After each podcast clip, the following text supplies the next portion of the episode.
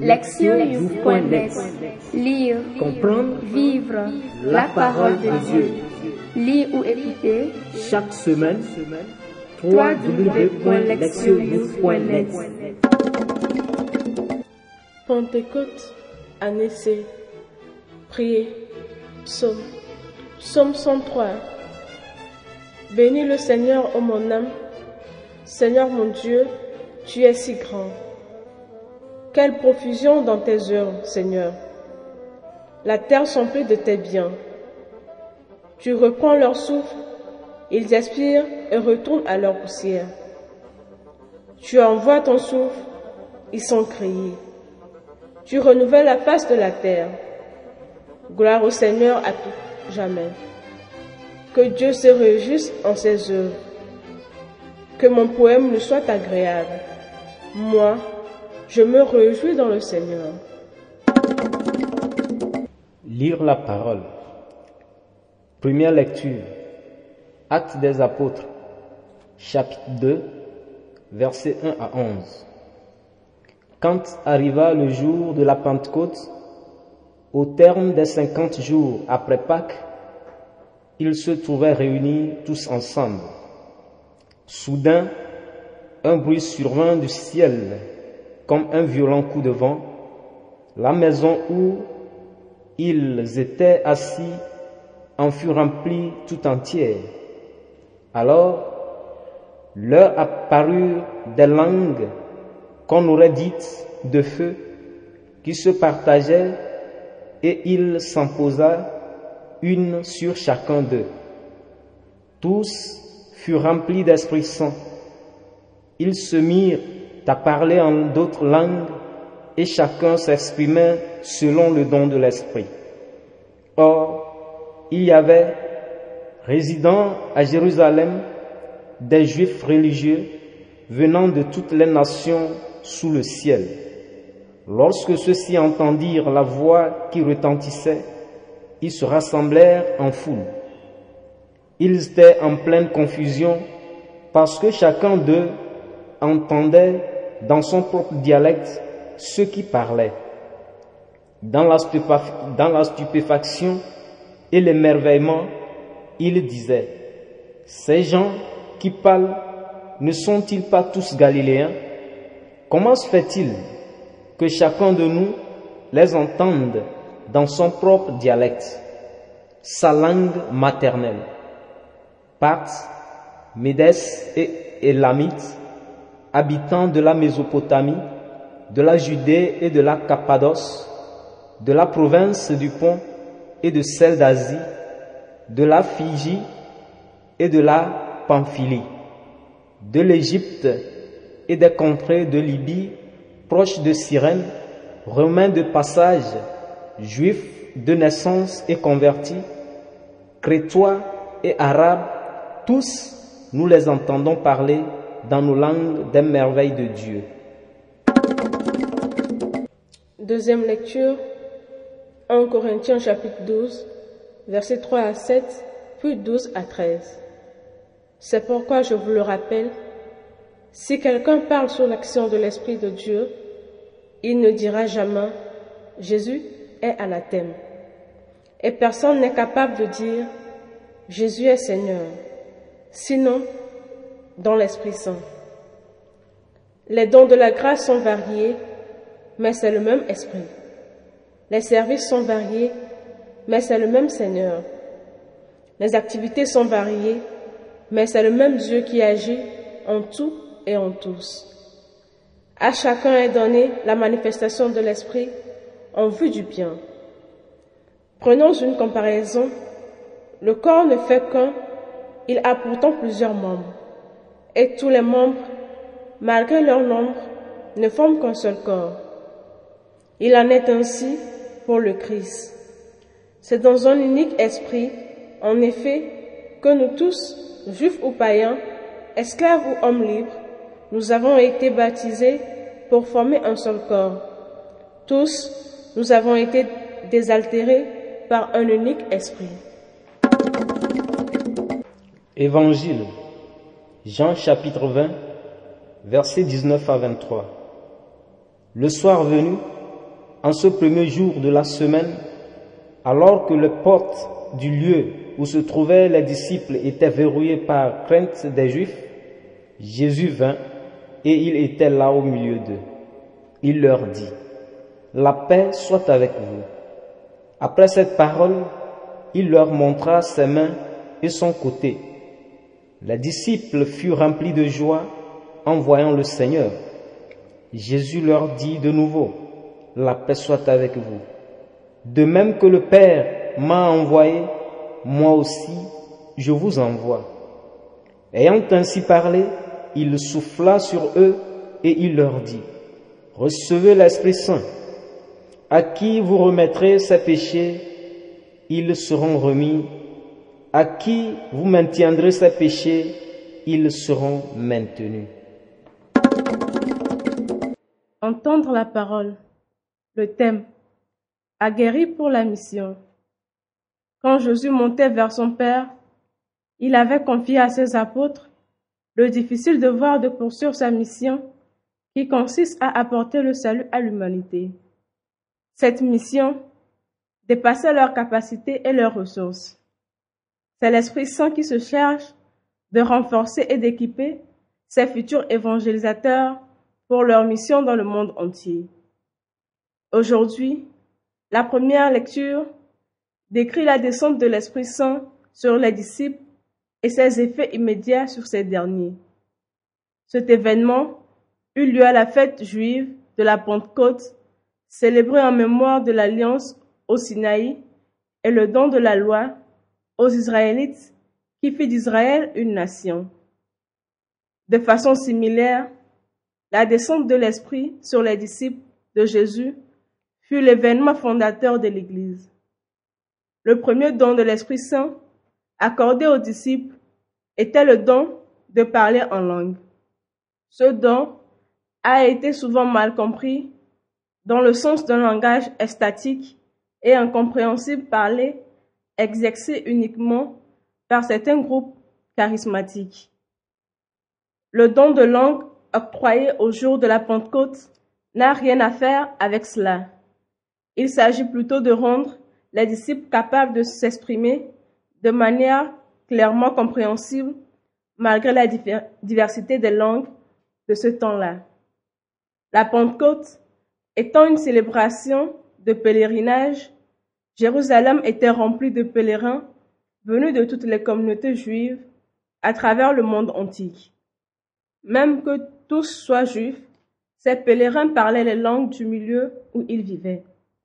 Pour mettre un accent sur ce fait, Luc établit une liste détaillée et bien organisée de ce qui s'était rassemblé à Jérusalem en ce temps.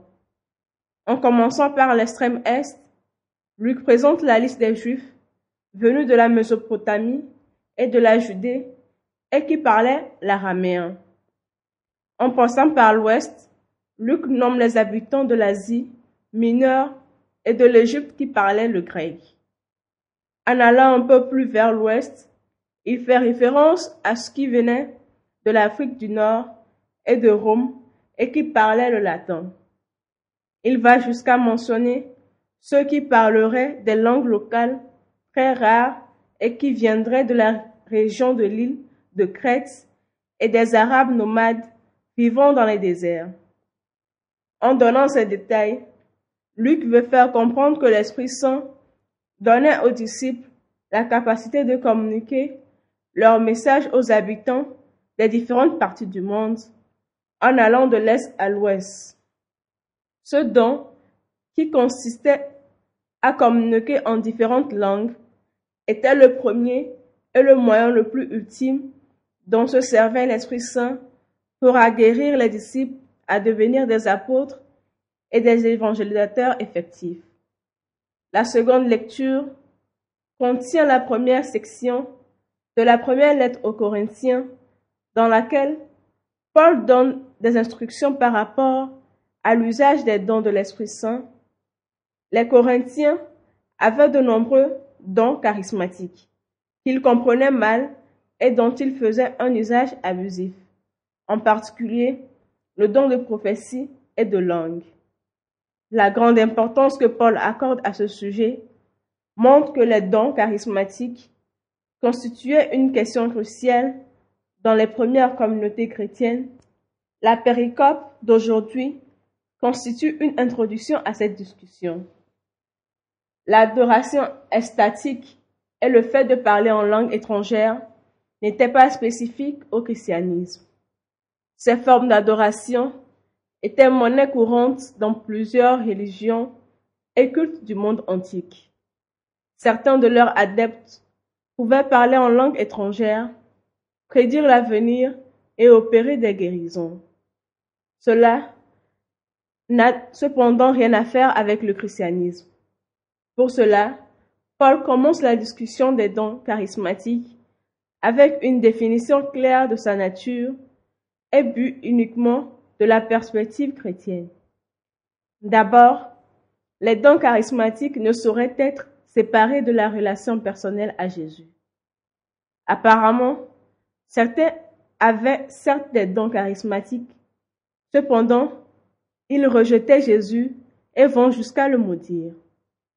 Paul explique que ceux qui ont des dons charismatiques authentiques venant de l'Esprit Saint acceptent Jésus comme leur Seigneur. Ainsi, le don fondamental de l'Esprit Saint, c'est la foi. Ensuite, Paul insiste que ces dons doivent être utilisés strictement pour bâtir la communauté. Ils sont donnés aux membres en vue du service mutuel et l'accroissement dans la foi. Les dons doivent être utilisés pour le bien commun et non pour l'autoglorification, comme certains Corinthiens l'avaient malheureusement cru. Paul insiste que tous les dons viennent malgré leur diversité d'une même source qui est Dieu. En opérant à travers l'Esprit Saint, Dieu donne ses dons aux membres de la communauté pour qu'ils grandissent dans l'unité et l'harmonie et deviennent un seul corps. C'est la compréhension essentielle que Paul cherche à transmettre dans sa longue présentation. L'Esprit Saint est la présence divine et l'énergie divine qui souffle la vie dans la communauté et dote les croyants de divers dons et habiletés comme moyen de croissance continue de l'Église. Ainsi remplie de l'Esprit Saint, une telle communauté crée un environnement favorable dans lequel chaque membre peut s'épanouir et à travers l'unité rendre témoignage de la présence de Dieu dans le monde. L'Évangile retourne à la résurrection et à l'apparition de Jésus à ses disciples d'après le témoignage de Saint Jean. Selon Saint Jean, Jésus donne l'Esprit Saint à ses disciples le soir du jour de la résurrection. En soufflant l'Esprit Saint dans les disciples, Jésus leur donne l'autorité de pardonner ou de maintenir les péchés. Ces deux termes doivent être dans le sens du salut et du jugement. Dans l'évangile de Jean, le premier est primordialement associé à l'incroyance. La tâche première des disciples consiste à amener les gens à croire en Jésus et ainsi enlever le péché de l'incroyance. La croyance conduit au pardon et au salut. Par conséquent, ceux qui refusent de professer la foi apostolique et ne veulent pas accepter Jésus tombent sous le jugement. Leur péché d'incroyance est maintenu. L'Esprit Saint guide les disciples et leur donne la capacité d'apporter le salut à ceux qui croient et en même temps de déclarer le jugement sur ceux qui refusent la foi. Cette compréhension des paroles de Jésus s'illumine à travers ses propres gestes de pardon ou de maintien des péchés et à travers le lien explicite entre la présence de l'Esprit Saint et le jugement de ceux qui auront commis le péché de l'incroyance. Sous la mouvance de l'Esprit Saint, les disciples proclamaient Jésus au monde. Et leur annonce ouvre la possibilité au salut ou au jugement. Selon la réponse de la personne à cette proclamation, l'Esprit Saint donne aux croyants le pouvoir d'agir soit comme agent du salut ou du jugement. La descente de l'Esprit Saint a guéri les disciples et les renforce pour le témoignage conduisant ainsi à la naissance de l'Église. Le don fondamental et essentiel de l'Esprit se trouve dans la capacité de proclamer Jésus dans des langages que plusieurs nations du monde peuvent comprendre. L'Esprit Saint continue de faciliter la croissance de l'Église en dotant les premiers chrétiens d'une variété de dons pour faire croître leur communauté comme celle de Corinthe. Finalement, l'Esprit Saint confie aux apôtres l'autorité de donner le salut ou de prononcer le jugement sur le monde à travers leur annonce courageuse de Jésus. Tous ces dons de l'Esprit, qui étaient à l'œuvre dans les premières communautés chrétiennes, continuent d'opérer dans l'Église jusqu'aujourd'hui. Ces croyants qui utilisaient ces dons pour proclamer le message du salut et construire l'Église peuvent se réjouir et s'exclamer avec le psalmiste Ô Seigneur, quelles sont grandes tes œuvres. Tu les accomplis toutes avec sagesse. Écoutez la parole de Dieu. À la fête de la Pentecôte, que beaucoup considèrent comme le jour de naissance de l'Église, la liturgie nous rappelle que nous ne sommes pas abandonnés après l'ascension de Jésus. Jésus continue d'être avec nous à travers son esprit, par lequel sa mission continue. Les textes bibliques nous rappellent également que Dieu n'envoie jamais ses serviteurs en mission pour continuer leur, pour continuer l'œuvre salvifique de Jésus sans préparation et mal équipés. Ce fut au temps des apôtres, cela vaut pour aujourd'hui également. La liturgie d'aujourd'hui nous présente trois moyens puissants dont disposent les disciples pour poursuivre l'œuvre que Jésus a commencée. L'Esprit Saint était descendu sur les apôtres pour les renforcer et leur permettre de parler en diverses langues. Depuis lors, les mots constituent un moyen primordial d'évangélisation. La proclamation de Jésus, son enseignement et surtout sa mort et sa résurrection constituent pour beaucoup une source de croissance dans la foi. La puissance des mots ne peut pas être sous-estimée. Si on les utilise convenablement, les mots informent et inspirent, consolent et illuminent. Sous le guide de l'Esprit Saint, chacun de nous peut faire usage de ce puissant moyen pour construire nos communautés, renforcer l'unité et développer les potentialités humaines. Les mots sont précieux dans la mesure où on peut les prononcer pour construire. Ils sont autant dangereux qu'ils peuvent servir à détruire. Nous sommes invités à revoir l'usage que nous faisons de cette précieuse et dangereuse ressource. Est-ce que les mots qui sortent de notre bouche constituent des sources de réconfort ou plutôt du poison? Les premiers chrétiens était en mesure de faire un usage approprié de ces mots pour proclamer Jésus et conduire d'autres à la plénitude de la vie. Cela doit valoir pour nous aussi aujourd'hui. Même s'ils sont parlés en langue moderne, nos mots doivent avoir la même force. Le second moyen dont disposent les chrétiens se trouve dans la liberté d'action par rapport au choix et à l'usage des dons. Aujourd'hui, nous avons plus de liberté de décider notre chemin de vie et de choisir notre engagement. Avec cette liberté, nous pouvons choisir des, métiers ou des engagements qui reflètent notre conviction chrétienne. Cela peut être un engagement en plein temps, comme la prêtrise devenir religieuse ou un travailleur social.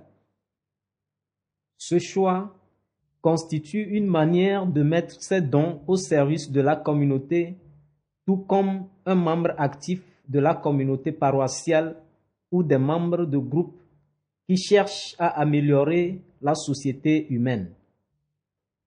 C'était une grave erreur que les Corinthiens du temps de Paul commettaient en utilisant les dons pour leur propre promotion et leur gloire. Ne faisons pas la même faute, car tout ce que nous avons reçu doit être mis au service de Dieu et des autres.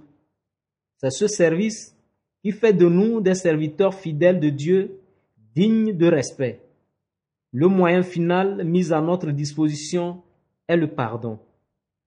Jésus insiste toujours sur le pardon comme le moyen le plus efficace pour la transformation du monde et l'évangélisation.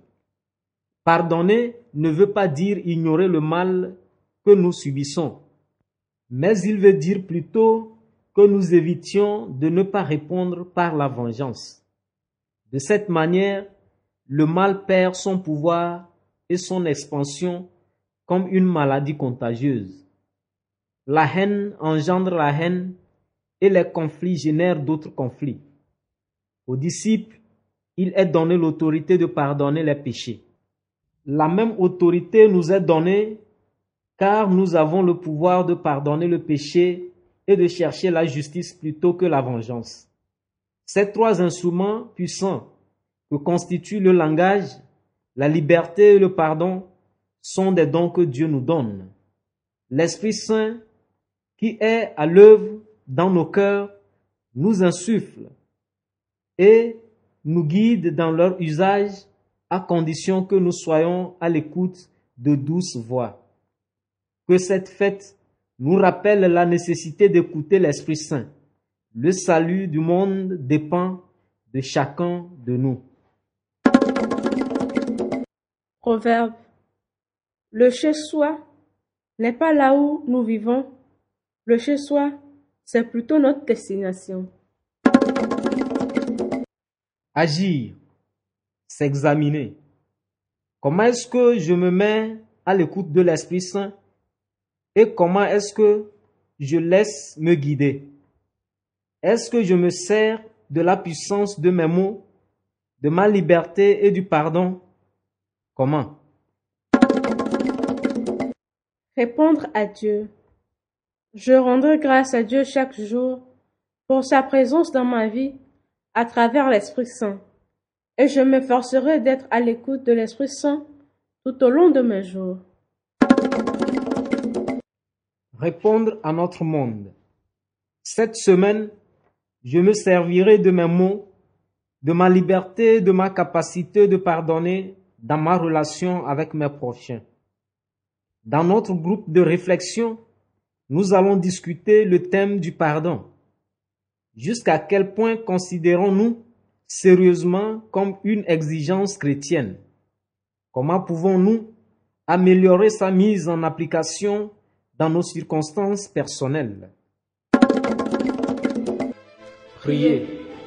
Père céleste, nous te disons merci pour ta présence continue parmi nous à travers ton Esprit Saint. Donne-nous des cœurs attentifs, des esprits compréhensifs pour être ouverts au mouvement de l'Esprit Saint. Puissions-nous laisser notre vie sous le guide de l'Esprit Saint. Nous te prions par Jésus. Amen. Lesioyou.net Lire, comprendre, vivre. La parole de Dieu. Lire ou écouter. Chaque semaine www.lectionyouf.net